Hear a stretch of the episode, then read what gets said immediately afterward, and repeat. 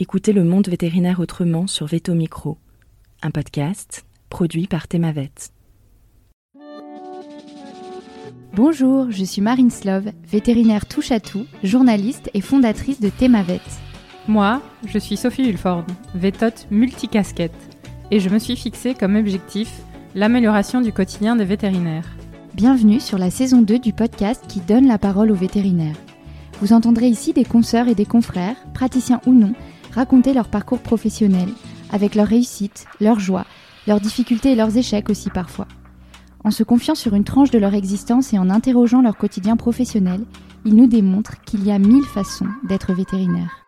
Nous avons voulu ici nous raconter tel que nous sommes vraiment. Parler de notre rapport au métier bien sûr, mais aussi et avant tout de notre rapport à la vie, à l'animal, à la planète. Ici, pas de tabou, pas de langue de bois et surtout pas de culpabilité. Vous êtes ici chez nous, mais surtout, vous êtes ici chez vous. Belle, écoute Bonjour à toutes et à tous. Aujourd'hui, j'ai le plaisir d'accueillir Annabelle Orsac sur Veto Micro. Bonjour Annabelle. Bonjour Marine. Alors, c'est une interview un peu particulière parce qu'on est collègues. Euh, on travaille ensemble sur Thémavet. Hein, tu es en charge de la partie qui s'appelle les Ronéos, dont tu nous parleras. Et puis c'est toi hein, qui écris euh, les synopsis euh, podcasts qui sont tant appréciés par nos auditeurs. tu es aussi la rédactrice en chef de Cheval Santé, donc tu as vraiment une double casquette, presse professionnelle, presse grand public en santé animale. Pour ce qui est de ton parcours, euh, tu es sorti de Toulouse en 2006 avec une T1 Pro Equine à Alfort. Tu enchaînes sur un master marketing et stratégie à Dauphine. Puis tu entres dans l'industrie pharma chez Decra en tant que vétérinaire technique. Et quatre ans plus tard, tu passes euh, chef de produit avec une balance marketing. En tout, tu es resté plus de 13 ans chez Decra et euh, tu vas y faire beaucoup de choses différentes. Puis changement de direction tu décides de te former euh, en ostéo, phyto et cinésiologie équine. Et en 2021, tu te mets à ton compte en médecine complémentaire et tu crées Hyposphère. C'est en 2022 hein, que tu arrives chez nous au sein du groupe Théma et aujourd'hui tu partages ton temps entre tes activités de journaliste, euh, rédactrice en chef qui sont majoritaires et la pratique, hein, surtout en équine, avec les médecines complémentaires. En préparant euh, cette interview, tu m'as précisé l'un nourrit l'autre et réciproquement, alors j'espère qu'on aura l'occasion d'y revenir. Annabelle, tu es aussi une voyageuse. Euh, une lectrice assidue. Alors moi, je suis passionnée de lecture euh, comme toi, un roman, essai en tout genre, mais je crois que tu me coiffes complètement au poteau. Tu es aussi cavalière. Et euh, d'ailleurs, tu as longtemps réussi à concilier ta vie professionnelle avec le fait de monter à cheval presque tous les jours. Voilà, je pense que j'ai dit l'essentiel. On y va? T'es pas trop stressée? Pas du tout, c'est parfait. parfait, t'as pas l'air en tout cas. Bon, bah tu connais la première question, mais je la pose quand même à haute voix. Pourquoi vétérinaire? Alors, c'est vrai que la réponse va manquer un peu d'originalité, j'imagine, en ayant écouté euh, les, les, interviews précédentes.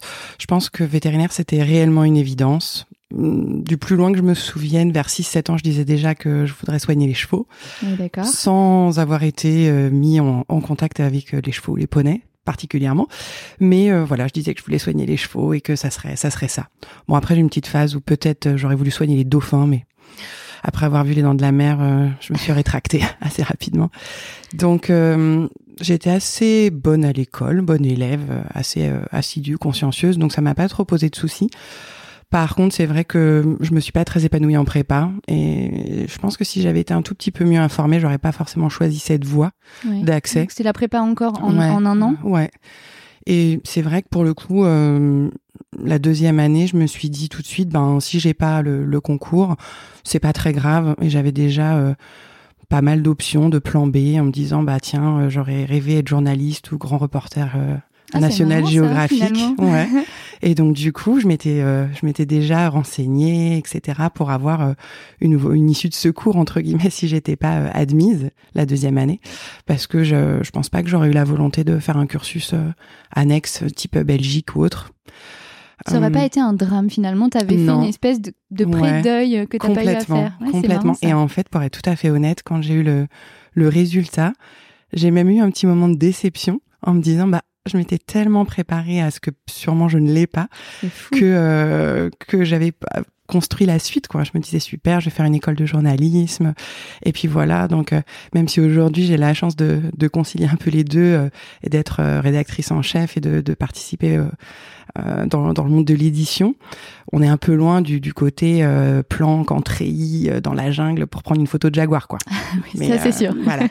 Et c'est vrai que la prépa, le côté concours, j'étais bonne élève, mais j'avais du mal, je pense, a posteriori, à me dire je vais réussir, mais du coup ça va ça va être euh, aux dépens des autres. C'est-à-dire que les autres, ça, ils, ils, vont échouer et pour que moi je réussisse. Et du coup, j'étais pas très à l'aise. Le fait que ce soit un concours. Ouais. Ah oui, c'est marrant. En fait, euh, j'aimais bien voilà travailler, mais je me disais mes résultats, euh, voilà, ils n'impactent que moi, alors que là, en fait, non. je crois que j'étais pas très à l'aise avec cette idée de, de, concours, de réussir aux dépens des autres. Oui, d'accord. C'est la première fois que j'entends ça, mais c'est hyper intéressant. Ben, ouais. Du coup, c'est vrai que peut-être j'ai pas très bien vécu cette cette phase-là. Alors qu'après l'arrivée à l'école, bon, du coup, ça, ça enlève un tout petit peu le. Oui, parce que finalement, tu l'as et, et, tu décides de partir à Toulouse. Oui, ça c'était une vraie volonté euh, d'aller vers le soleil, en région parisienne. Okay. Mais je me disais, oh, ça va être chouette, on va découvrir autre chose. Il y avait un centre équestre dans le dans l'école, euh, vraiment euh, pour découvrir d'autres choses. D'accord. Complètement. Qu'est-ce que tu gardes de ces de ces années à l'école? Uniquement des bons souvenirs. Franchement, euh, aussi bien euh, dans le cursus scolaire que dans les à côté, que dans les amitiés qui se nouent, que dans les opportunités pro. Vraiment, j'ai pas de, de, de, mauvais souvenirs dans ces, dans ces années d'école. Le seul petit bémol, c'est qu'effectivement, j'avais toujours voulu faire de l'équine et on n'avait pas de bloc à l'époque. Ouais. Et donc, euh, j'ai préféré faire ma dernière année, euh, faire les cliniques à Alfort, dans Matin Pro, et puis les, les cours théoriques étaient partagés entre les trois autres écoles. Et donc, du coup, on a pu tourner un petit peu, aller au CIRAL, aller Ouais, faire la, repro à Nantes, etc. Et j'ai trouvé euh, ça beaucoup plus intéressant et, et plus sympa de, de tourner, de mixer un petit peu et de découvrir les autres écoles plutôt que de rester dans, dans une école que j'avais déjà euh, un petit peu explorée pendant 4-5 ans et qui finalement en équine me paraissait un petit peu limitée au départ pour euh, voir tout ce qui pouvait se faire. quoi. D'accord. J'ai vu que tu t'avais fait pas mal de stages où tu as travaillé un peu à la fin de ton école, c'est ça en, en pratique? Alors j'ai fait des stages dès la première année euh, et après j'ai un peu bossé mais euh, les premières années comme ASV et euh, en canine. Et euh, j'ai rencontré des gens super, mais je savais que j'avais pas envie d'exercer euh, en canine, mais pour autant euh, cette expérience-là de la clientèle, euh, de l'abord de la pratique, j'ai rencontré des gens super, euh, notamment euh, une spécialiste en, en ophtalmo qui faisait aussi euh, les chevaux et qui faisait, qui m'a montré les cataractes, etc. Et c'était vraiment super enrichissant, super intéressant et ça m'a permis, je, dès la première année, dès la deuxième année, d'avoir vraiment un contact très pratique avec la, la, clientèle et avec les animaux et j'ai trouvé ça super. Donc oui, j'ai j'ai pas poursuivi par euh, des, des, gardes ou des, des systèmes beaucoup plus euh, professionnalisants tôt, mais par contre ce système de stage et de, de boulot l'été, euh, ça m'a permis de garder un pied dans la pratique euh, quasi tout le temps. Et j'ai trouvé ça euh, un bon équilibre. Et du coup, tu dis que tu te projetais pas à, à faire de la pratique en canine, mais est-ce que à ce moment-là de l'école, puisque je sais que tu enchaînes sur un master, comment tu te positionnes? Mmh. Est-ce que tu te dis que tu vas pratiquer en équine ou? Ouais, franchement oui. Et je sais pas. Peut-être il y a eu un double déclic. Le, le premier, c'est que euh, j'avais demandé une place à Saint-Hyacinthe et en fait euh, c'était une année où il y avait extrêmement peu de place. Donc en internat. Ouais. ouais. Et en fait il y avait tellement peu de place euh, que du coup bah il y en avait même je crois cette année-là pas pour euh, Toulouse et du coup j'ai pas j'ai pas pu partir à Saint-Hyacinthe. Et moi mon rêve au départ c'était de faire de la néonate et puis d'aller au Canada expérimenter un petit peu le le système euh, là-bas on m'en avait dit beaucoup de bien et je pense que ça correspondait complètement à, l'idée, peut-être au fantasme hein, que je m'étais, je m'étais faite de euh, de la pratique en équine. Et puis après, le deuxième facteur un peu déclenchant, je pense que c'est euh, l'ensemble des remarques critiques ou choses comme ça qui insidieusement s'insinuent un peu et te disent euh, euh, c'est pas fait pour les filles, c'est pas pour toi, c'est pas si, c'est très exigeant, il y a des gardes tout le temps. Enfin, toutes ces petites choses qui, à la longue, peut-être ont un ça, peu. Ça, tu l'as entendu usé. à l'école, Ouais, ouais, ah, dès ouais. l'école. Franchement. Moi, j'ai entendu euh, sur le terrain en stage. Euh, vraiment, il clairement dit, hein, euh, c'est pas un métier de fille. Par contre, à l'école, mmh. je l'ai jamais entendu. À l'école, et, et pour être honnête, c'est vrai que c'est quelque chose qui, même si on lutte et même si on veut se persuader du contraire, c'est ça s'insinue un petit peu et ça finit par nous faire douter, tout simplement. Et euh, je me suis dit, bah, peut-être qu'en fait, voilà, j'ai rêvé un petit peu cette vie. Je me disais que c'était euh, comme ça et que ça allait être super et, et que j'allais euh, soigner les chevaux. Et en fait, peut-être que la réalité est assez différente. Et est-ce que j'ai vraiment envie euh, d'aller d'aller dans cette voie? Donc, j'ai quand même fait des stages dans des grosses cliniques qui ont été super. J'ai appris beaucoup de choses, mais c'est vrai que le mal, je pense, était un petit peu fait. Et je me suis dit, ben, euh, peut-être tu vas essayer, peut-être ça va bien fonctionner, peut-être tu n'arriveras pas à garder ce rythme-là toute ta vie. Donc comme je n'avais pas envie d'entreprendre euh, un deuxième diplôme ou acquérir des doubles compétences plus tard, je me suis dit là, tu es encore dans le mood des études, de la scolarité, donc passe tout de suite un master ou quelque chose comme ça. Si dans 10, 15 ans, 20 ans peut-être, tu as envie de faire autre chose, bah, tu auras, le, oui, auras le bagage, la possibilité de le faire. Et, la petite ligne aussi. Euh, ouais. euh, et c'est vrai que j'avais pas mal de modèles comme ça et de gens qui avaient cette double compétence, que ce soit euh, en médecine ou en vétérinaire. Et finalement, dans ma promo, quand je me suis rendu compte euh, au congrès à VAC-AVEF, euh, je me suis rendu compte qu'on était assez nombreux à avoir fait ce choix et à ne pas travailler en pratique. On était près de 10%, je pense, hein, à avoir quand même... De, ta promo, donc en sortie d'école Ouais, en ah sortie d'école ou dans les deux ans mm. qui suivent. Et c'est assez important. Oui. Et en fait bah, je me suis dit tout simplement, voilà, est-ce que tu auras envie dans 15 ans de refaire des études ou euh, voilà, peut-être pas. Donc maintenant que tu es dans cette ligne-là, fais-les et puis ça te, ça te servira ou pas d'ailleurs. Et du coup, j'ai fait un master à l'université à Paris Dauphine. C'était super parce que les univers étaient très très différents en marketing et stratégie et euh, pas du tout que dans le domaine de la santé. Et en fait, euh, voilà, je me suis dit bah ça fait des compétences en plus euh, et finalement ces compétences là euh, elles m'ont été utiles et je les, je les ai développées euh, et cultivées dans mon dans mon premier poste en, en labo tout simplement. Oui, d'accord. Donc en fait, à, l'issue de, de, ce master, c'est parce que ça te plaît que tu décides de rentrer dans l'industrie pharma Alors non, là encore, c'est rigolo. C'est vraiment un concours de circonstances. Je cherche un stage pour terminer ce master et pour me dire voilà, j'avais écrit mon mémoire sur euh, l'impact euh, de certaines pathologies sur le continent africain euh, en santé publique, etc. Et donc il fallait un stage. Donc je cherche un stage et en cherchant un stage dans un labo, d'abord je postule dans les labos qui qui, euh, qui ont des vaccins ou qui ont des médicaments qui sont sur ce continent-là pour essayer d'être raccord. Et puis au final, euh, j'ai un labo veto qui, euh, qui répond et le, le, moment de l'entretien arrive et en fait on me propose pas du tout un stage, on me propose un CDI. Du coup, ben j'hésite un petit peu, je me dis ah c'est bon et puis je me suis laissé tenter parce que le, descriptif du poste était top. On faisait moitié moitié nutrition et et en fait euh, des missions de, de, marketing et de conseiller technique. Ouais. Et en fait, euh, le conseiller technique, c'était essentiellement sur des gammes très intéressantes anesthésie endocrino. Et surtout, chez le cheval, ils avaient euh, la phénylbutazone, qui était la molécule sur laquelle j'avais fait ma thèse chez le cheval. Donc, je me suis dit, bon, c'est un, c'est un signe. C'est un signe. Il faut y aller. voilà. Donc, c'est une opportunité. Et puis, je me suis dit, c'est super, ça va me permettre de découvrir le monde aussi de l'entreprise différemment, de travailler en équipe et de continuer surtout. J'avais un petit peu de culpabilité quand même de me dire, ah là là, t'as fait tout ça et pour l'instant, tu vas pas soigner d'animaux, quoi. Et ah, j'ai eu la même culpabilité. Hein. C'est vrai. Et du mm. coup, je me suis dit, bon, en même temps, tu vas travailler avec des molécules euh, super, tu vas continuer à, à, voilà, à te former, à informer, à, à rester dans le domaine de compétences euh, dans lequel tu as évolué depuis le départ. Donc, euh, c'est pas perdu. Mais c'est vrai que pendant assez longtemps, j'avais ce petit sentiment de, de, culpabilité de me dire, ben, t'as fait tout ça et, et tu le mets pas directement au, service des animaux. Et euh, peut-être aussi dans un coin de ma tête de me dire, tu as pris une place pour quelqu'un et tu vas pas exercer. à ta première, euh, à ta première impression de concours qui était difficile pour toi. Oui, mm. d'accord.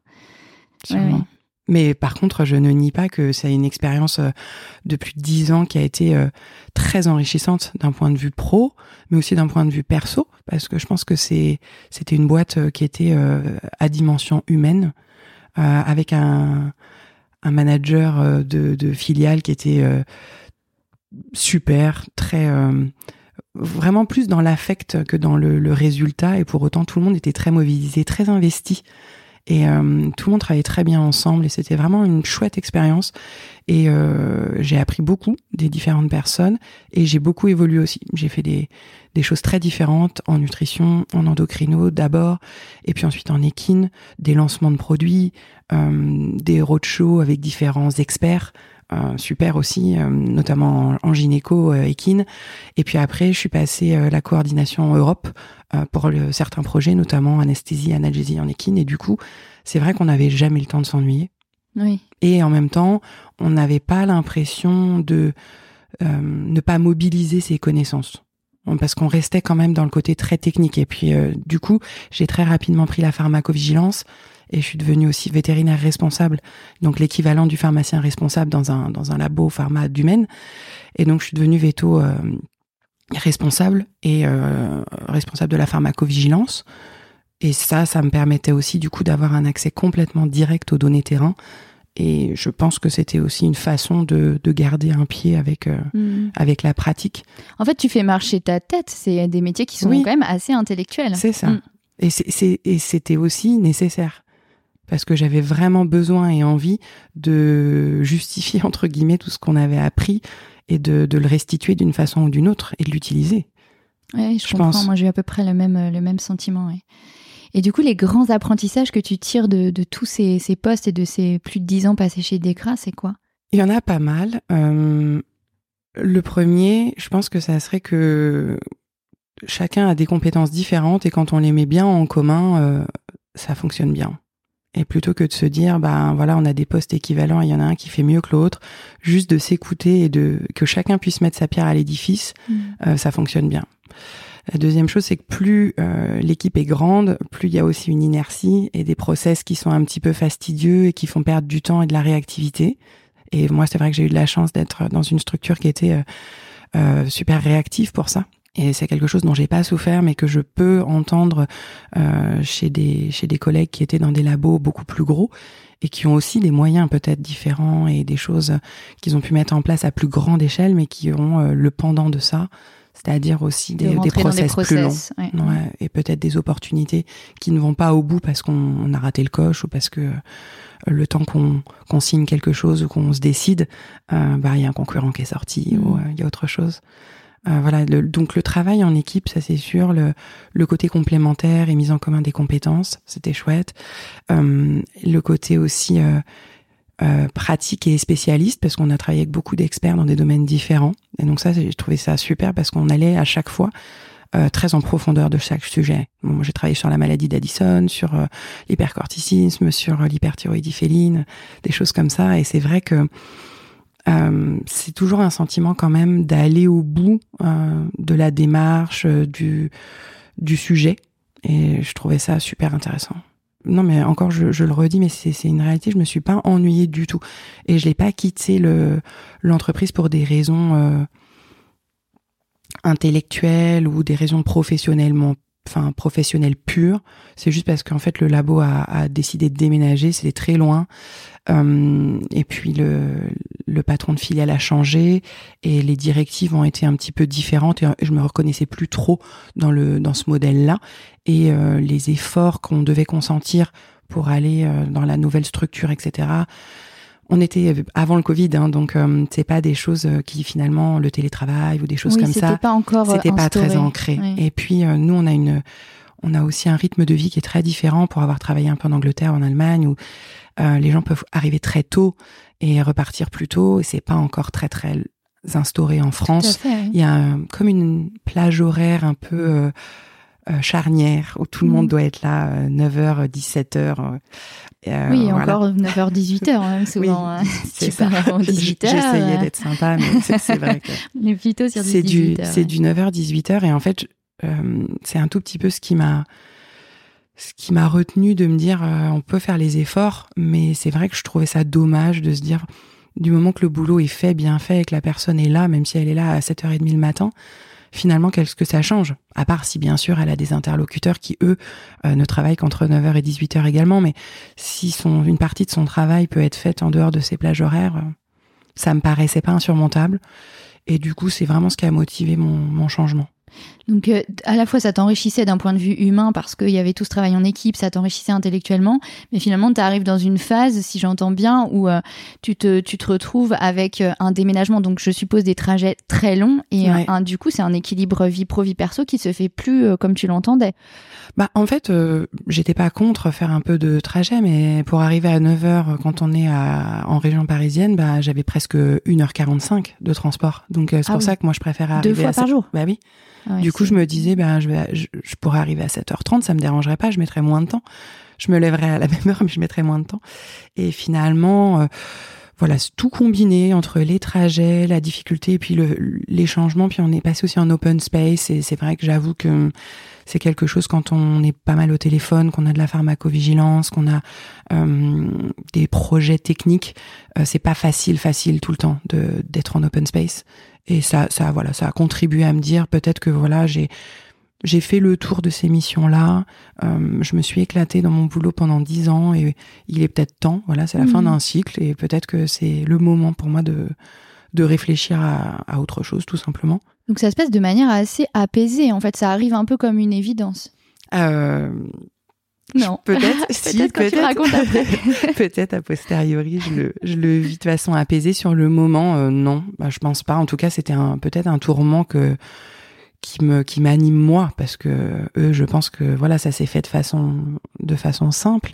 Mais c'est vrai que moi, j'étais un peu tiraillée en me disant, est-ce que c'est est-ce que c'est un échec? Est-ce que c'est parce que je veux pas faire de, de, de sacrifice ou de compromis alors que j'avais déjà l'impression d'en, d'en faire? Mais j'ai été un peu tiraillée. De me Il y a un dire, euh, dilemme, en voilà. fait, oui. Ouais, j'étais tiraillée. Je me disais, est-ce que tu tu devrais t'accrocher ou est-ce que voilà Et puis en fait, je me suis dit bon, j'ai fait de la nutrition, j'ai fait des, des super euh, projets euh, français, européens, j'ai fait de l'équine, de la canine. En fait, je pense que j'avais l'impression d'avoir fait le tour et euh, les deux années qui ont suivi m'ont donné raison parce qu'ils ont essentiellement lancé des génériques et je me suis dit que finalement c'était pas un projet euh, que, que j'avais raté ou quelque chose vraiment d'incontournable qui m'aurait fait vibrer. Donc euh, je me suis dit c'était le bon moment, c'était le bon choix. J'ai pas eu de regrets. Voilà, en Et partant. comment tu détermines ce que tu vas faire après? Alors là, c'est un grand mystère. Franchement, je- on dit toujours que on part pour autre chose ou on part, on change pour mieux. Honnêtement, c'est ce que j'avais en tête de changer pour mieux, mais j'avais pas d'idée du tout précise. Et euh, j'avais très envie de revenir à la pratique, mais je ne savais pas comment. Et surtout, je, ne me voyais pas revenir euh, comme ça sans avoir fait de remise à niveau, d'avoir repratiqué euh, au sein d'une structure ou de refaire même un internat ou quelque chose qui me remette vraiment dans la dynamique de la pratique. Et en même temps, j'avais pas du tout l'impression que c'était quelque chose qui allait me correspondre. Pour avoir euh, beaucoup, beaucoup échangé et beaucoup travaillé dans le labo avec des vétos équins, je me disais en fait aujourd'hui c'est pas euh, ce type de pratique là que j'ai envie de faire. Donc ça m'a pris du temps. et puis euh, euh, avec les différents euh, collègues euh, et, confrères et consoeurs, euh, j'ai- je me suis décidée à faire une formation en ostéo, donc en médecine manuelle à la VETAO. Et c'était sur la, la base de euh, un week-end par mois pendant deux ans. D'accord. Et, euh, et c'était vraiment, vraiment une super euh, découverte. J'ai adoré tout, en fait, parce que les intervenants sont, sont aussi divers et variés que compétents. Ils ont tous gardé, pour la plupart en tout cas, une activité vétérinaire et ils font de la médecine manuelle en plus. Donc ils ont, ils ont gardé aussi une réalité de, de l'exercice complet de la médecine. Euh, et j'ai vraiment trouvé ça euh, super. Ça m'a réveillée D'accord. et, euh, et je me suis dit, ben, cette voie-là, en tout cas, je suis prête à la- à l'emprunter. Ouais, T'as repris Réellement, contact avec la pratique comme ça, en ouais, fait. via la médecine manuelle uniquement. Et puis j'ai du coup dans l'été, j'ai fait aussi de la phyto. Et euh, j'avais commencé euh, en 2016, je crois, je faisais partie de la première promo du DE de Cinésio euh, du CIRAL, donc qui était Donc, pour faire de la, pour faire de la kiné. L'étude du mouvement. Ouais, c'est- voilà. ouais. C'est, essentiellement pour faire de la kiné euh, chez les chevaux, donc toutes les formes hein, de rééducation euh, qui va de, de des thérapies manuelles aux thérapies instrumentales avec euh, les ondes de choc, le laser, les tapis immergés, la piscine. Ouais. Et c'est vrai que au départ, je m'étais dit ça va me servir, donc je l'avais initié chez Decra. Et en fait, quand je suis partie, j'ai fait une pause. Et euh, ensuite, quand j'ai repris euh, la médecine manuelle et la phyto, bah, j'ai poursuivi ce DE-là. Et, euh, et là, à cause du Covid, il me manque un module, mais je désespère pas de pouvoir le terminer. pouvoir faire.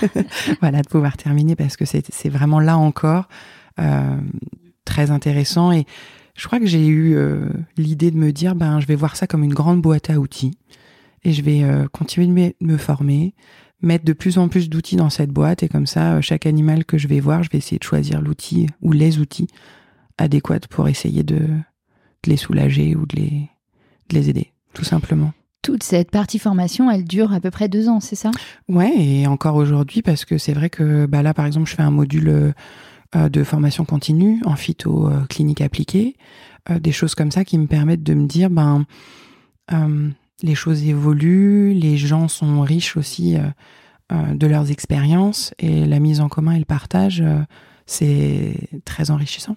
Et d'un point de vue logistique, tu avais quitté Decra sous quelle forme? Parce que financièrement, tu J'ai fait une rupture conventionnelle. Oui, d'accord. Donc en, fait, fait, ils avaient, oui, oui, c'était ça s'est ça s'est très bien passé parce que je pense qu'ils avaient aussi euh, envie de, de créer, euh, vu qu'il y avait un nouveau patron et, et aussi euh, une nouvelle directrice marketing, je pense qu'ils avaient aussi envie de créer leur équipe. Et la passation s'est plutôt bien faite et ils avaient pas de velléité à me mettre de bâton dans les roues du tout. Mhm. Donc ça s'est passé super bien. Et toi, ça te laissait une respiration pour prendre du temps. Ouais. d'accord. Et j'en ai profité effectivement pour me poser des questions, voir un peu ce que j'avais envie de faire. A posteriori, il y a sûrement euh, quelques mois de burn-out quand même. Oui, mais euh, mais mm. je suis pas sûre de l'avoir vécu comme ça sur le moment. Tu, tu l'as compris je me après. ouais, je l'ai compris après que je me dis que j'avais peut-être un un surplus ou un, un trop de trop. Tu l'interprètes après sur sur quelle base? Bah, sur la base où euh, je suis plutôt quelqu'un qui est très motivé, qui a toujours envie de faire plein de choses. Et là, j'ai eu... Euh... Ouais, c'est vrai. Toutes les idées sont pas bonnes à prendre, mais... mais on les peut idées pas... nous font beaucoup rire en réunion. en tout cas, c'est sûr que voilà, j'avais toujours beaucoup d'envie. Et pendant ces phases-là, je me suis rendu compte que j'avais pas grand-chose qui me faisait me lever le matin. Alors, je me levais beaucoup, très tôt, et je faisais plein de choses, mais c'était plus pour combler et c'était sans réel projet et sans réel euh, but professionnel. Et c'est venu quand même au bout de quelques mois où vraiment j'ai compris ce que j'avais envie de faire. Mais c'est vrai qu'au départ, euh, je l'ai pas, je l'ai pas interprété du tout. Hein, je l'ai pas analysé. Je me suis juste laissé porter pendant les mois. Mais rétrospectivement, je me dis que oui, euh, il y a sûrement eu une phase où j'étais pas au top de ma motivation. Oui, et puis du coup, tu as quand même pris la bonne décision finalement sans même peut-être analyser tout, mais en tout cas, tu as pris la bonne décision pour peut-être pas euh, pour pas plonger euh, droit oui, dedans quoi. Oui, sûrement. Sûrement, je pense que c'était voilà, c'était le bon moment et euh, ce déclic là en plus, j'ai eu parce que j'ai eu la chance d'aller au jeu de Rio côté du côté coulisses entre guillemets et, et je me suis rendu compte qu'en fait les chevaux athlètes sur les très grosses compétitions, pas que les jeux, hein, mais sur les très grosses compétitions, on leur demandait euh, énormément, et c'est là qu'on attendait d'eux des performances exceptionnelles, et que paradoxalement, on ne mettait pas du tout à disposition euh, des outils pour euh, la préparation et la récup. Donc, si tu veux, pour, tu, tu, le sais aussi bien que moi, mais tu vois bien, c'est un peu comme si Nadal, quand il va à Roland Garros, bah, il a ni kiné, ni salle de sport pour se préparer, pour récupérer, ça serait inconcevable. Alors que les chevaux, aujourd'hui, c'est une réalité. Mhm. Dans les plus beaux concours de la planète, quelle que soit la discipline, euh, parfois, ils ont les lumières jusqu'à 2 heures du matin, voire toute la nuit. Il y a du bruit. Euh, ils, enfin, ils ont très peu d'espace. Il n'y a pas du tout de soins euh, de kiné. Ils viennent pas du tout avec leur staff, très peu, même si certains essayent de plus en plus. Mais et en fait, je me suis dit, mais pourquoi pas aborder la médecine de ce côté-là en se disant, voilà, ce sont des athlètes et euh, si on veut leur donner le maximum de chances de performer, bah, il y a peut-être des choses déjà à faire en amont plutôt que de faire euh, euh, de la guérison de, de blessures ou de traumatismes. Peut-être que si on faisait plus de préparation et, et d'accompagnement, ça permettrait d'atteindre les mêmes performances, mais en les maintenant en meilleure santé sur le plus long terme. Donc c'était juste peut-être cette démarche là où je me suis dit ben moi je me positionnerais bien là plutôt en amont dans l'accompagnement et la préparation. Et après, je laisse faire le reste aux autres qui sont ultra compétents et qui sont capables, voilà, de faire des chirurgies incroyables et, euh, et, et, des, et des réflexions euh, diagnostiques euh, dignes du Dr House. Et voilà, c'est très bien, chacun son métier. Et du moment que tout le monde le fait en bonne intelligence, je pense que il y a de la place pour tout le monde. Oui, bien sûr. Donc du coup, tu fais euh, tout ce cheminement où tu réfléchis à ce que tu as envie de faire, toutes ces formations, et c'est en 2021 que tu te mets à ton compte en créant euh, Hyposphère. Ouais, euh, en fait, en ostéo, on, te dit tout de suite, bah, t'es vétérinaire, donc il n'y a pas de raison, tu peux commencer à pratiquer. Mais moi, je me sentais un peu inhibée en me disant oui, mais en médecine manuelle, voilà, j'ai quelques mois seulement de recul et je me sentais pas de me dire ah, je suis en formation et en même temps, je vais déjà commencer. Donc j'ai pris mon temps et puis quand je me suis sentie bien à l'aise avec tout, avec les concepts, avec euh, avec euh, les différents animaux traités, parce qu'on faisait le chien, chat, chevaux systématiquement tous les week-ends, donc c'était super. Et euh, quand je me suis sentie bien, je me suis dit bah voilà c'est le moment. quitte à revenir en pratique, je vais revenir doucement à mon rythme et on verra bien. D'accord. Voilà. Mais c'était pas une volonté forcément de, de ne faire que ça parce que je faisais aussi beaucoup de, de formations. Euh, formation pour les ASV, formation pour euh, différents groupes et différents publics, notamment en nutrition. Donc je, je m'étais pas mis à la pression en me disant il va falloir. Euh... Tu avais plusieurs activités. Oui, déjà, voilà. ouais. Parce qu'en fait, euh, je pense que c'est aussi un petit, peut-être un, un, stress pour certains de se dire voilà, en, surtout en médecine manuelle ou en ostéo, il y a des écoles d'ostéopathes animaliers, il y a plein de choses et comment s'y retrouver par rapport euh, à ça sur ce marché-là? euh, quand on est vétérinaire dans une clinique ou quand on est dans un gros groupe et que l'un des vétérinaires propose l'activité euh, d'ostéopathie, c'est super. Mais quand on veut se mettre que en ostéo, euh, le marché et la réalité du terrain, elle est très différente. Oui, Donc moi, je me suis pas du tout mis ce stress-là. Je me suis dit voilà, je suis véto, j'ai les compétences que j'ai, j'ai la formation que j'ai envie de faire, et puis après on verra euh, ce que ça va donner en fait, tout simplement. Oui, tu avais des activités multiples. Je crois que tu écrivais aussi déjà pas mal pour Cheval Santé. Oui, c'est comme ça que tu as fini par arriver chez nous. C'est- vrai, en fait, c'est grâce à Camille, donc euh, Camille Tourmente, qui a été rédactrice en chef euh, très longtemps pour Cheval Santé et qui est en fait était une année au-dessus de moi à Toulouse. D'accord. Il y a, on a fait un épisode avec Camille Ouais, que vous pouvez fait. retrouver du coup. Tout à fait. Et Camille, euh, au détour d'une conversation, euh, en parce qu'elle connaissait un peu mes activités en nutrition, elle m'avait contacté pour écrire quelque chose en nutrition.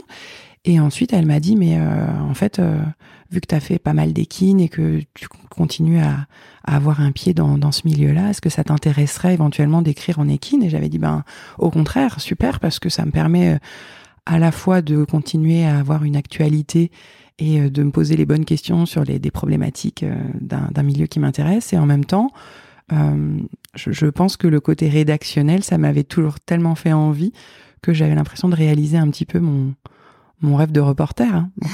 Voilà, j'ai pas de grand angle et c'est pas les photos de Panthère des Neiges, mais c'était déjà super bien. J'étais déjà très pas. contente. c'est ça. On sait pas, hein, il te reste une longue partie de carrière. hein. C'est vrai. On ne sait jamais. La faune sauvage.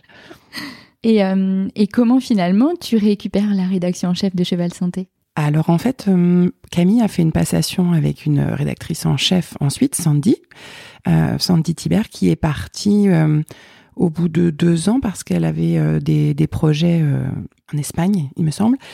Et en fait, euh, elle m'a coopté, on va dire, pour passer les entretiens en me disant, bah, t'écris depuis longtemps, t'as vraiment une vision qui, je pense, correspond bien aux, valeurs de, la rédaction et du magazine.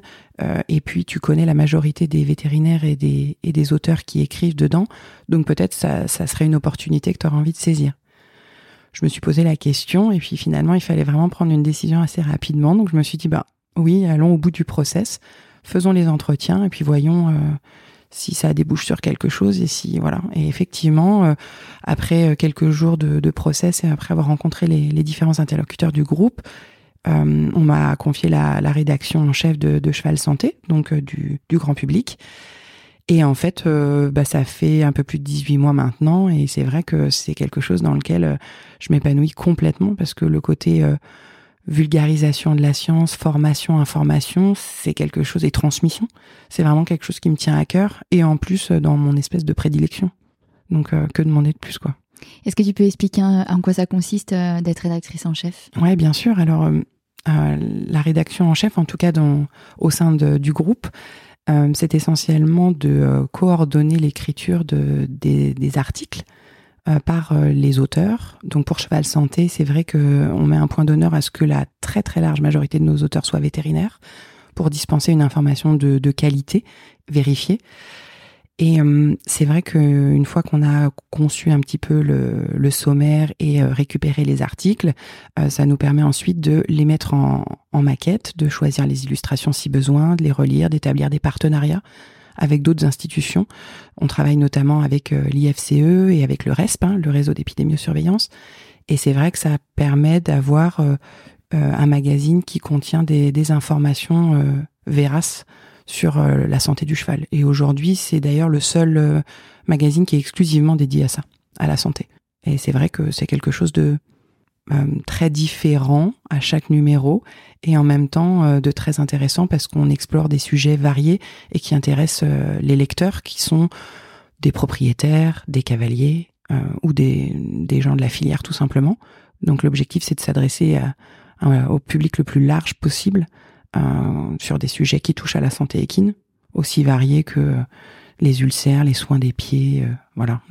Donc c'est vraiment très très très très vaste. Très clair. Euh, et depuis quelques mois, tu travailles aussi euh, au sein de l'équipe Thémavet sur un projet euh, qui, qui sort incessamment sous peu, en tout cas là, dans quelques semaines par rapport au moment où on enregistre, mais au moment de la, diffusion de ton épisode, ce sera sorti. Est-ce que tu peux nous, nous expliquer en quoi consiste ce projet? Oui, bien sûr. Alors, l'objectif, c'était toujours de de garder un pied dans la pratique, dans la clinique. Donc, ce qui était intéressant, c'est que en, intégrant cette équipe euh, dans Théma, et notamment dans Thémavet, donc le pôle santé animale. Moi, je m'occupais essentiellement du gros public, mais euh, on a euh, aussi un, un ensemble de, de, médias qui a été regroupé sous l'ombrelle Thémavet. Et donc, dans ce média-là, omnicanal, il y avait déjà bah, le podcast, de la presse digitale, un job board, etc. Et on, ça correspond à euh, une facette relativement large hein, de la de l'écosystème vétérinaire, mais il manquait quand même le principal, c'est-à-dire l'aspect clinique. Tout à fait.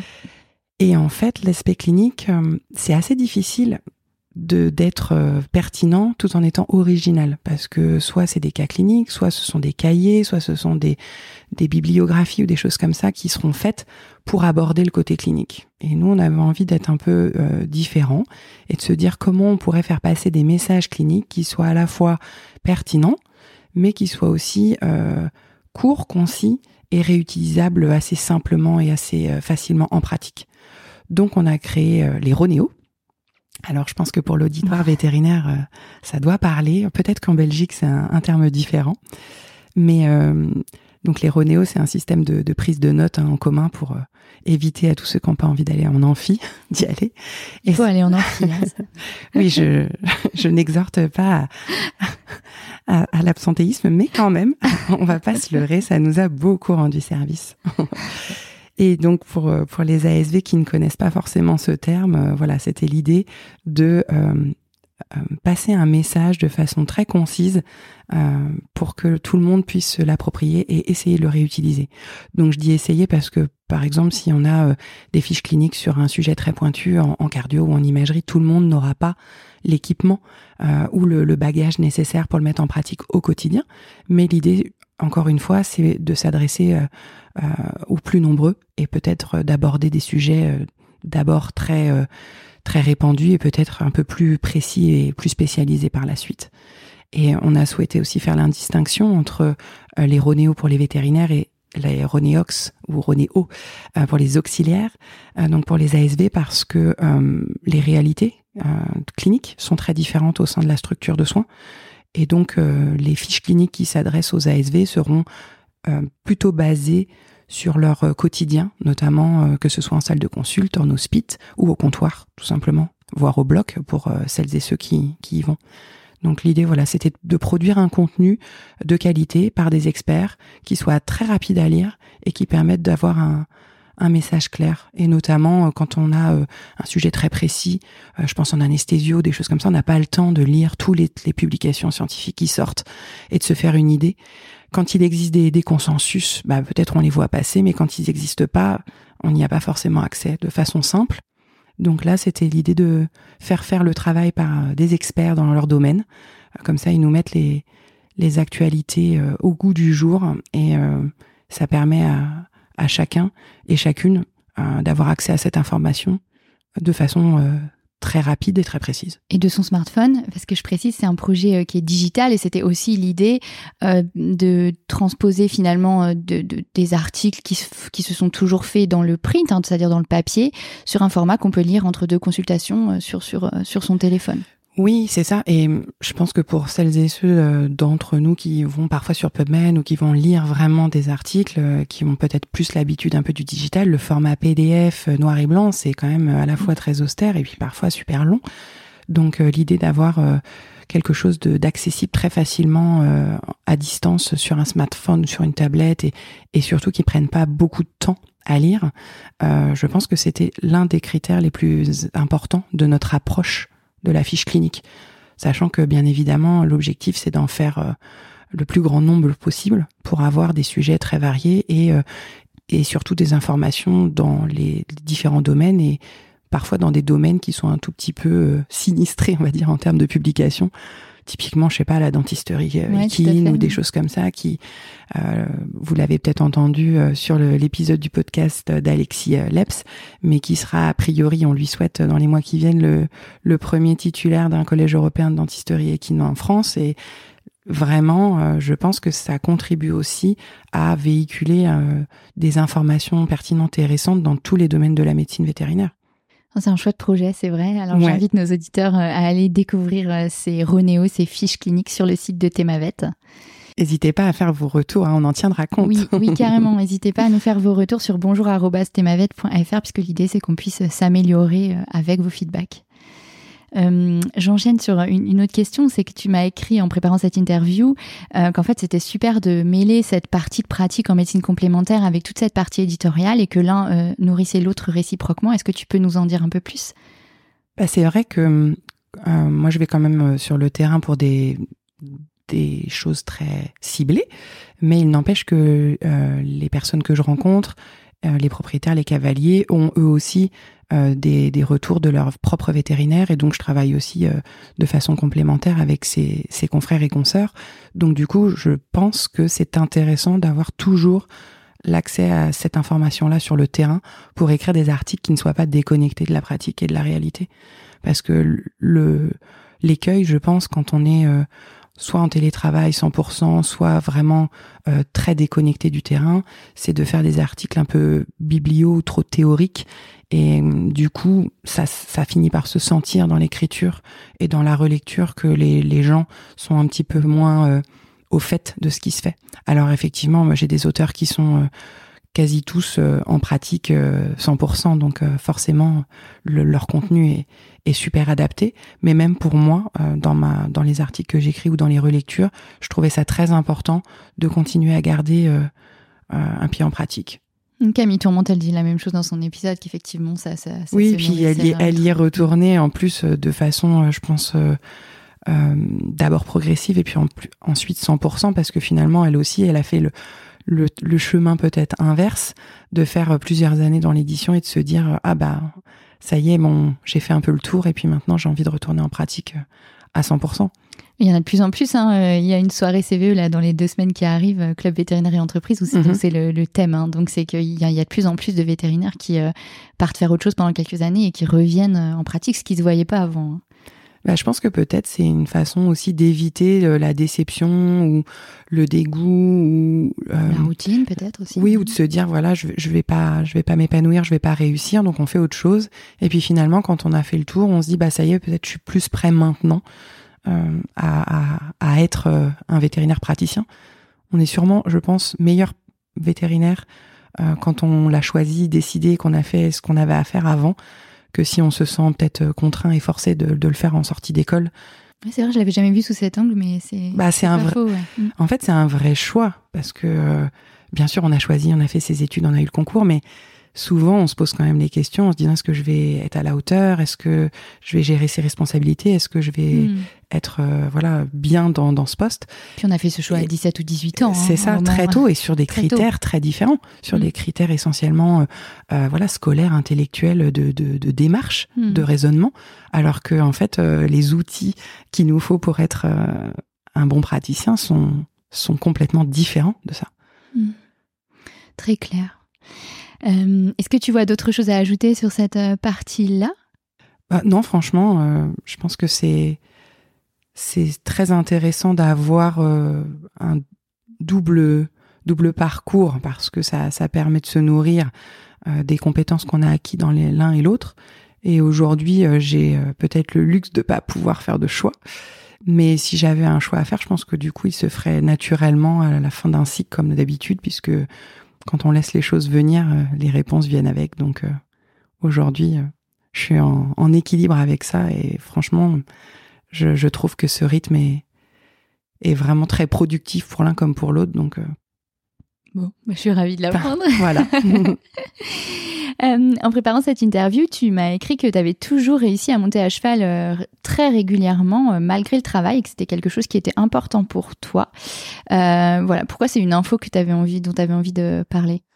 Bah, c'est vrai que on se dit toujours c'est important l'équilibre pro perso etc et que ce soit familial que ce soit sportif que ce soit peu importe l'angle avec lequel on aborde la question c'est vrai que l'équilibre pro perso est important et euh, j'avoue que je ferais peut-être pas les mêmes choses aujourd'hui, mais pendant plus de dix ans, euh, j'ai fait beaucoup de kilomètres pour aller monter à cheval tous les jours, le soir très tard, mais c'était quand même un, un, sas de décompression et puis euh, je pense vraiment nécessaire à un bon équilibre psychologique et physique aussi, de se dire que on a un autre contact avec l'animal que celui qu'on a professionnellement aussi.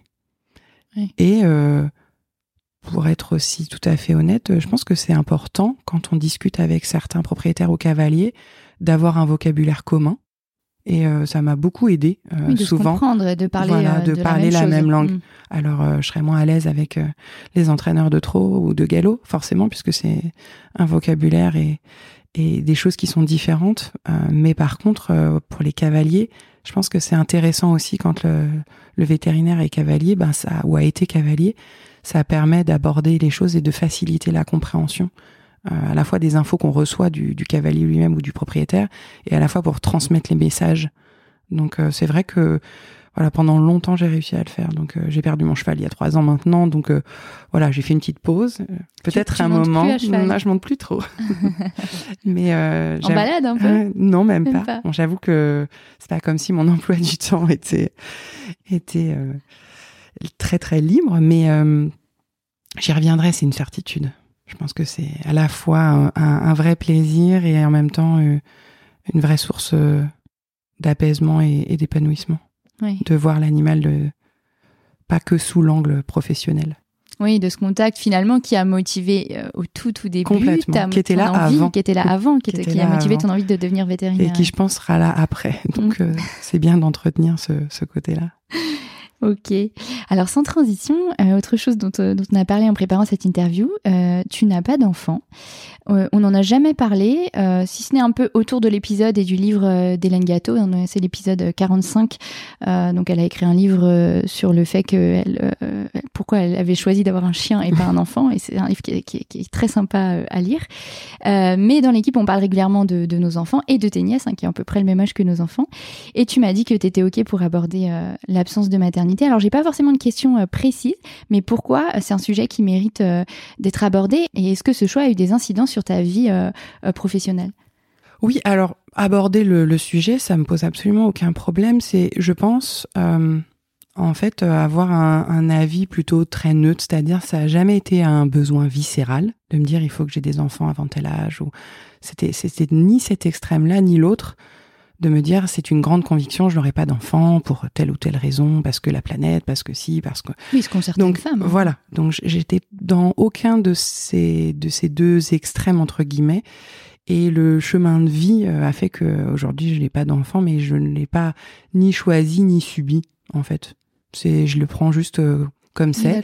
Alors dans ma vie professionnelle, est-ce que ça a eu des conséquences? Oui, je pense parce que du coup euh, j'étais très dispo, mais euh, comme beaucoup de femmes qui font euh, le choix aussi d'avoir ce genre de carrière-là, même avec des enfants. De toute façon, qu'on soit maman ou qu'on ne le soit pas, euh, l'implication dans la vie professionnelle, euh, elle peut être euh, très importante. Et je pense pas que ça change euh, le fait qu'on soit mère ou qu'on ne soit pas mère. Ça dépend surtout de la personne qu'on est. Parce qu'il y a des femmes qui ont des enfants et qui ont des très gros postes et qui ont des horaires incroyables et qui assument tout à fait cette double responsabilité. Donc j'étais plus dispo, j'ai beaucoup voyagé aussi pour le boulot et peut-être que ça aussi c'était possible parce que j'avais pas de- d'enfants et que ça il y avait moins de difficultés entre guillemets à, faire coïncider euh, les attentes euh, d'une vie de famille et les attentes professionnelles. Donc peut-être que oui, ça a quand même eu une incidence. Mais de là à dire que c'est euh, uniquement la maternité ou pas qui a cette incidence-là, je, je sais pas. Je pense que ça dépend vraiment de la personne et que encore une fois, il y a des femmes mamans qui sont très très impliquées dans leur vie professionnelle et ça leur pose aucun souci. En tout cas, t'as pas pas eu à supporter euh, des choses euh, qu'on freine ta, carrière ou les propositions de ce qu'on te donnait en se disant que t'étais vraiment dans l'âge où euh, tu allais peut-être faire un enfant. une ou deux fois, c'était un petit peu insidieux sur des propositions de poste à l'étranger. Voilà, on m'a demandé, on m'a dit qu'il y avait des opportunités, est-ce que je voulais postuler, mais en me faisant très gentiment comprendre, mais est-ce que ça n'irait pas à l'encontre de futurs projets pro perso? C'était c'était plutôt bien entre amené. 30 et 40 ans. Voilà, c'est ça. Mm. C'était plutôt bien amené, ça n'a jamais été très euh, très franc, très insistant et je l'ai pas vécu comme quelque chose de pas mis en colère, Non, non non, je l'ai je l'ai pris comme euh, tout à fait légitimement aussi parce que c'est vrai que proposer un poste à responsabilité à quelqu'un et, euh, et qui se voit s'arrêter six mois plus tard, même si c'est pour une super nouvelle, c'est vrai que je peux comprendre à l'échelle de l'entreprise que c'est que ça peut être un choix difficile à à, honorer ensuite. Alors quand ils sont au courant et qu'on dit oui, euh, sûrement qu'à l'échelle de 2-3 ans, euh, voilà, on va créer une famille, si ça leur va quand même, c'est très bien, mais c'est vrai que je peux comprendre mm. que euh, dire non, non, pas de souci, et puis quelques mois plus tard être obligé de s'arrêter six mois dans des certains projets, ça peut éventuellement leur poser problème d'un point de vue de l'employeur. Oui, simplement. Bien sûr, Donc, ça, peut se comprendre. Je rappelle quand même que c'est normalement des questions qui sont perso interdites. Bah, bien sûr. Et c'est pour ça que je pense que c'était toujours un peu suggéré, mais jamais très ostentatoire. Je pense que ça, ça m'a pas en tout cas ça ne m'a pas paru choquant euh, au moment où ça a été abordé que as mal vécu ou qui t'a mis en colère mais peut-être que si la situation avait été différente et si j'avais eu euh, des enfants après euh, la façon dont ça ça aurait été géré aurait pu peut-être me me mettre en défaut. Mais en, il y a certaines femmes qui racontent maintenant que, que, qui ne veulent pas d'enfants de manière affirmée, et que mm. limite elles préfèrent le dire parce qu'en fait, euh, sinon c'est pendant des années où il y a cette espèce de de, oui, de, latence, de mm. latence qui, euh, qui peut freiner leur carrière euh, parce qu'on se demande sans arrêt si elles vont ou pas faire des enfants, quoi. Oui, c'est possible. Après, je pense, tu sais, la problématique, elle est double. J'entendais ce matin en venant à la radio que l'égalité de salaire homme-femme, il faudrait que les femmes s'arrêtent de travailler aujourd'hui à 11h30 et que le reste de l'année, c'est gratuit parce que si on avait une vraie égalité salariale, bah, en fait, pour ce qu'elles sont payées aujourd'hui, elles peuvent arrêter aujourd'hui. C'est vrai c'est novembre. Hein, voilà, c'est aujourd'hui, à 11h30. Donc, on est le 6 novembre. Voilà. Et je me dis que c'est vrai que ce sont des questions qui, qui mérite euh, d'être euh, d'être posé et d'être réfléchi parce que c'est une réalité et pas que dans, dans notre écosystème. Oui, tout à fait. Je rappelle qu'il y a effectivement, parce que ça on me le dit souvent, mais non, il n'y a pas chez les vétérinaires d'inégalité de salaire entre les hommes et les femmes. Si bien sûr, il y a des inégalités de salaire énormes entre les hommes et les femmes, y compris chez les vétérinaires. Donc, euh, je vous invite, nous on a écrit un article là-dessus il y a, peut-être un ou deux ans, euh, mais sinon il suffit d'aller regarder sur l'atlas démographique de la profession où, toutes ces données euh, sont, sont tout à fait disponibles. Alors, j'ai quelques questions pour la fin. La première, c'est, euh, tu as, dit euh, que peut-être il y avait une partie de, de, burn-out à un moment dans ta, dans ta carrière et que tu, en tout cas, tu avais plus vraiment envie euh, d'aller bosser le matin. Qu'est-ce qui aujourd'hui te donne envie d'aller bosser le matin, justement? Bah, en fait, je pense toutes les missions qui sont les miennes aujourd'hui et, et, qui sont les projets de demain sont suffisamment motivantes pour me demander, enfin voilà, pour me dire euh, j'ai envie d'y aller, j'ai envie de faire avancer euh, chacun des projets sur lesquels euh, je collabore. Et ça, c'est vraiment un luxe incroyable parce que que ce soit un article à relire, que ce soit un expert avec qui on travaille, que ce soit un cheval à aller voir en consultation, toutes ces missions sont des, des vrais moteurs de vie. Hmm. Ça te nourrit complètement. Complètement. cette, cette, soif d'apprendre et de transmettre. C'est ça et de découvrir aussi finalement parce que grâce à la mise en relation avec euh, les, gens, les experts, etc., tu es dans un apprentissage un peu permanent. Et c'est vrai que le côté de, de, se former pour ensuite pouvoir transmettre, euh, je trouve que c'est hyper enrichissant à tous les niveaux parce qu'on continue d'apprendre des choses, donc c'est stimulant intellectuellement. Et le travail pour euh, transmettre à différents publics, c'est aussi un travail de reformulation. Et ça, c'est aussi très très stimulant parce mm. que ça permet de se, de se dire, OK, on a bien compris, on est capable de le reformuler correctement pour être compris par un, un auditoire différent. Mm. Et, euh, et, quand on est, oui, mm. parce que quand on a transmis un message, euh, ça me fait penser euh, à, à l'épisode que vous allez entendre d'Océane Sorel, qui a, créé un, un, compte Insta sur les pour démolir un peu les fake news de la santé euh, sur euh, sur l'épidémie de Covid d'abord et après sur toutes les maladies infectieuses et qui en fait tourne euh, des, un contenu très sérieux sous forme de, de gags et, oui c'est sur Instagram c'est The Virologist. The French Virologist ouais. et du coup on se dit c'est vrai que finalement le plus important c'est le message mais le message s'il est bien compris parce que faire passer un message, si personne ne l'entend ou si personne ne le reçoit et, ne le comprend, euh, bah, il n'est pas si impactant que ça, le message. Donc il y a le contenu et puis il y a la façon dont il est reçu et perçu par les gens. Hmm. Donc tout ce travail de reformulation et de, de, transmission, c'est aussi quelque chose de très très intéressant au quotidien. Alors, qu'est-ce que tu dirais aux jeunes consoeurs et aux jeunes confrères euh, qui nous écoutent et qui euh, se disent qu'ils ont envie de faire plein de choses différentes dans leur carrière? Ben, en fait, euh, je pense que ce que j'aurais envie de leur dire, c'est qu'il n'y a pas une seule bonne façon d'être vétérinaire. Tout simplement, parce qu'on a toujours tendance à croire qu'il y a un chemin et qu'ensuite, euh, ce sont soit des détours, soit des impasses. Et à mon, à mon sens, c'est pas du tout ça. À mon sens, il y a plusieurs chemins. Et c'est la richesse de tous ces chemins-là qui fait que euh, on a aussi un, un, écosystème vétérinaire très riche, très diversifié et très complet. Et je pense que euh, cette diversité-là, justement, ça doit pas nous diviser. Mm. Au contraire, ça doit alimenter euh, la richesse de notre métier et puis la confraternité entre nous. Plus on est complémentaires, plus on va permettre euh, de faire avancer la façon dont on, on peut aider la santé vétérinaire et puis à, plus large échelle avec le concept One Health, la santé publique et puis la gestion de l'environnement aussi. Donc, j'aurais envie de dire, il n'y a pas de limite. On peut euh, être vétérinaire de mille façons différentes, que ce soit dans cette vie-là ou, euh, euh, avec différents individus. Voilà, on fera fera pas forcément le même métier, mais c'est pas grave et au contraire, ça doit être une chance et pas une source de conflit. Ouais, ça, ça, nous divise et c'est une source de mm. conflit, euh, notamment parce qu'il y a aujourd'hui euh, un manque de, de, vétérinaires euh, praticiens et que du coup, par certains, c'est tellement difficile à vivre au quotidien que c'est vécu comme euh, bah, le fait d'avoir de, de, de, de sous-même être complètement sous, enfin, sous-staffé dans son équipe et d'avoir beaucoup trop de travail. Et c'est une réalité, mais euh, comme, comme on l'a entendu aussi avec l'arrivée de la voie post-bac et l'augmentation aussi du nombre de places, dans chaque école vétérinaire à, l'orée 2-3 ans, je crois que le nombre de places va augmenter de près de 50%. Donc ça devrait aussi peut-être être une forme de réponse mm. à, certaines problématiques que peuvent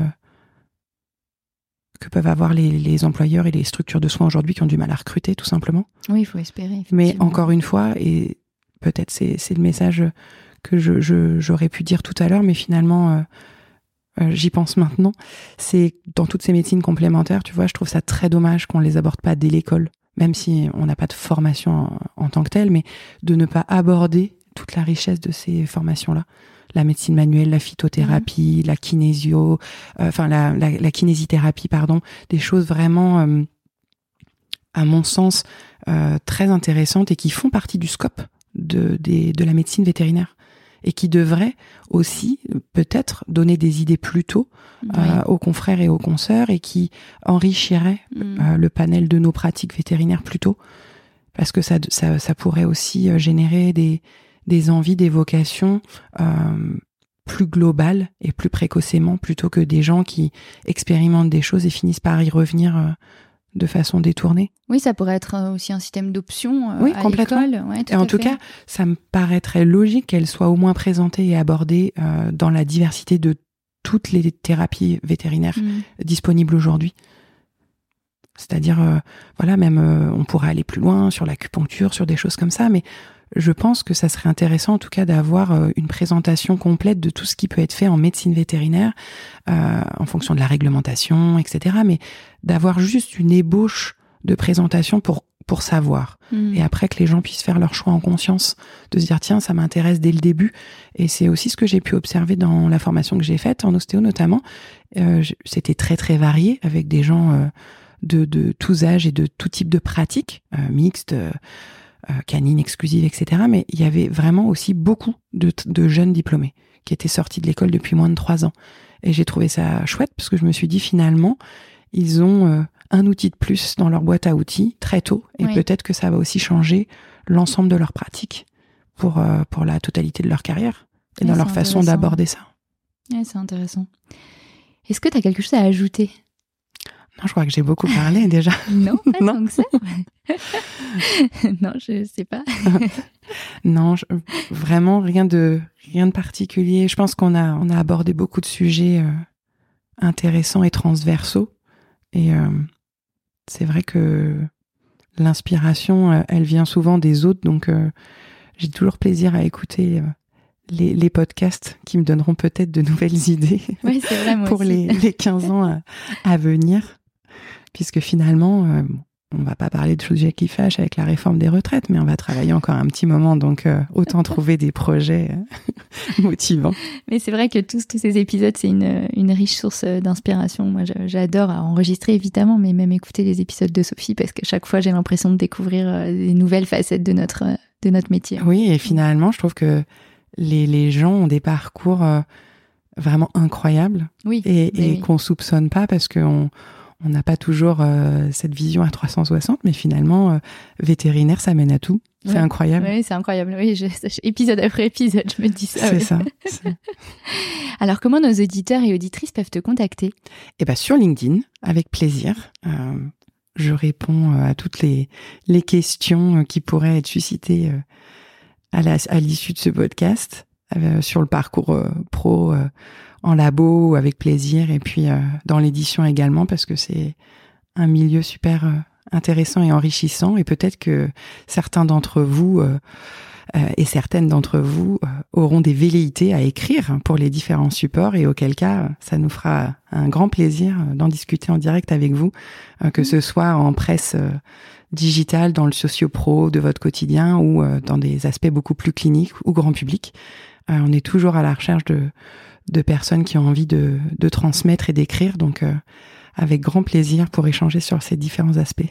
Oui, effectivement, si vous avez envie euh, d'écrire euh, pour nous sur quelques sujets que ce soit, vous pouvez contacter la rédaction à bonjour@temavet.fr. Donc sur la partie clinique, Annabelle prendra le relais. Sur la partie plutôt socio-professionnelle ou la partie ASV, c'est Emmanuel Ornart qui prendra le relais.